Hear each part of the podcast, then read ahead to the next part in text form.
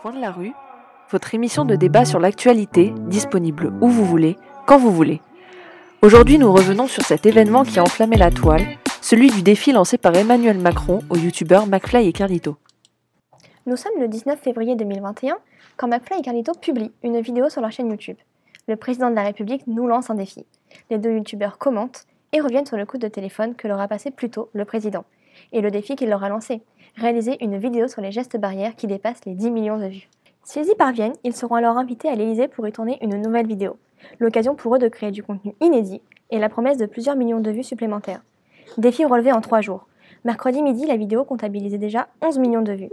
Retour sur une campagne de propagande électorale à destination des 15 et 25 ans, déguisée derrière une vidéo anodine sur les gestes barrières. Sentiment partagé du côté des internautes qui considèrent cette action peut-être un peu trop maladroite de la part des deux youtubeurs. Certains parlent notamment de campagne ou de propagande pour les prochaines élections, d'autres d'une simple façon de faire respecter les gestes barrières. Mais quelles sont les vraies raisons de cette collaboration? Et pourquoi les politiques se dirigent-ils de plus en plus vers les réseaux sociaux et leurs influenceurs? C'est ce que nous allons essayer de comprendre dans cet épisode de Coin de la rue. McFly et Carlito ont plus de 6 millions d'abonnés sur YouTube un talent comique indéniable et peut-être les meilleures intentions du monde, mais quand ils affirment que faire une vidéo avec le président Emmanuel Macron ne revient pas à l'aider à se faire réélire, ils se trompent. En lançant un défi au célèbre duo de youtubeurs, le président espère évidemment bénéficier de leur image cool auprès de la jeunesse. Une stratégie de propagande électorale qui devrait être beaucoup plus encadrée. En fait, les jeunes ne s'intéressent pas forcément à la politique, et le fait d'utiliser les moyens de communication de cette génération, ça leur permet de créer un lien malgré tout ce qui pourrait les opposer de montrer qu'ils sont dans l'air du temps et qu'ils s'intéressent à ce que les 18-30 ans aiment.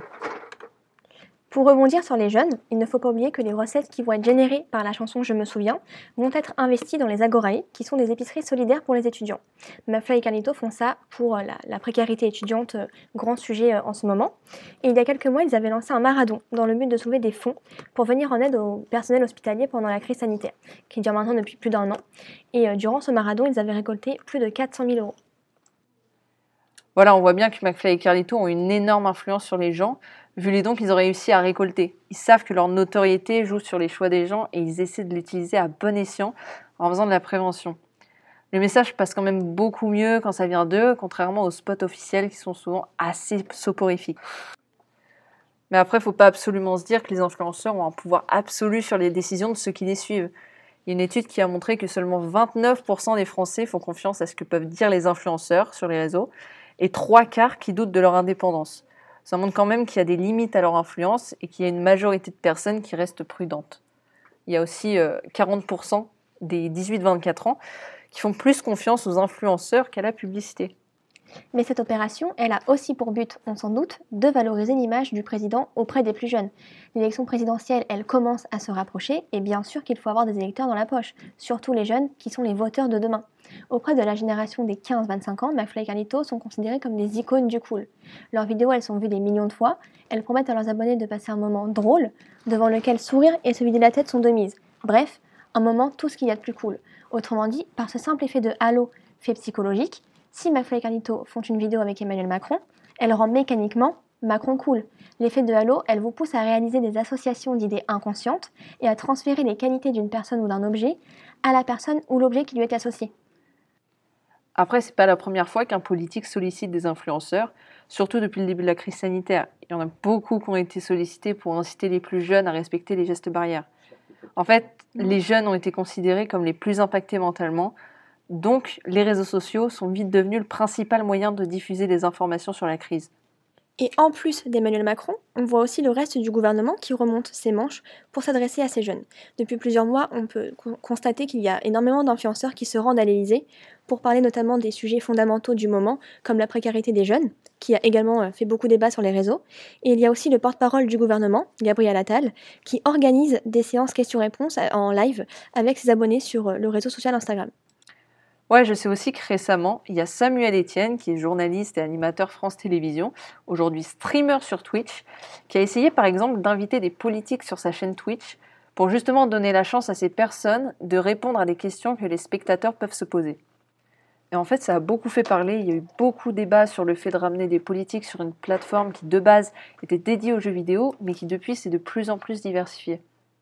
Et quand on regarde la différence entre le premier live avec François Hollande, aujourd'hui en dehors de la politique, et le dernier avec Jean Castex, on a très vite vu qu'avec ce dernier, il était impossible de répondre honnêtement aux questions. Il y a énormément de moments où il les contournait ou changeait de sujet, et c'était ce dont les gens avaient le plus peur avec cette interview, c'est qu'on retrouve ce sentiment d'appartenance politique.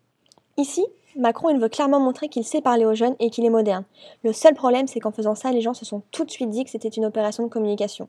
Ça a fait énormément réagir sur les réseaux sociaux, avec notamment des milliers de tweets sur la situation actuelle et les actions que mène Macron pour les étudiants.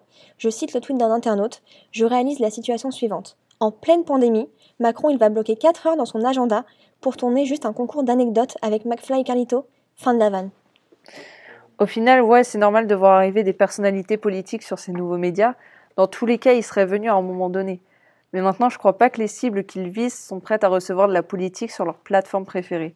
Jusqu'à maintenant, on a plutôt vu de la réticence de leur part, mais on va bien finir par s'habituer. On est obligé après tout. Alors vous qui nous écoutez, êtes-vous prêt à avoir cette dimension politique sur vos réseaux sociaux préférés? N'hésitez pas à réagir sur nos réseaux sociaux, un sondage est actuellement en cours.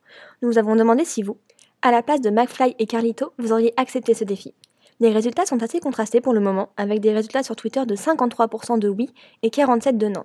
Sur Instagram, 62% en faveur du défi et 38% de non. N'hésitez pas à aller voter, votre avis nous intéresse. C'était l'épisode hebdomadaire d'Au coin de la rue, votre podcast préféré sur l'actualité en tout genre. Retrouvez-nous sur nos réseaux sociaux et évidemment tous les dimanches à 18h30 sur Spotify. Et n'oubliez pas, on se retrouve au coin de la rue.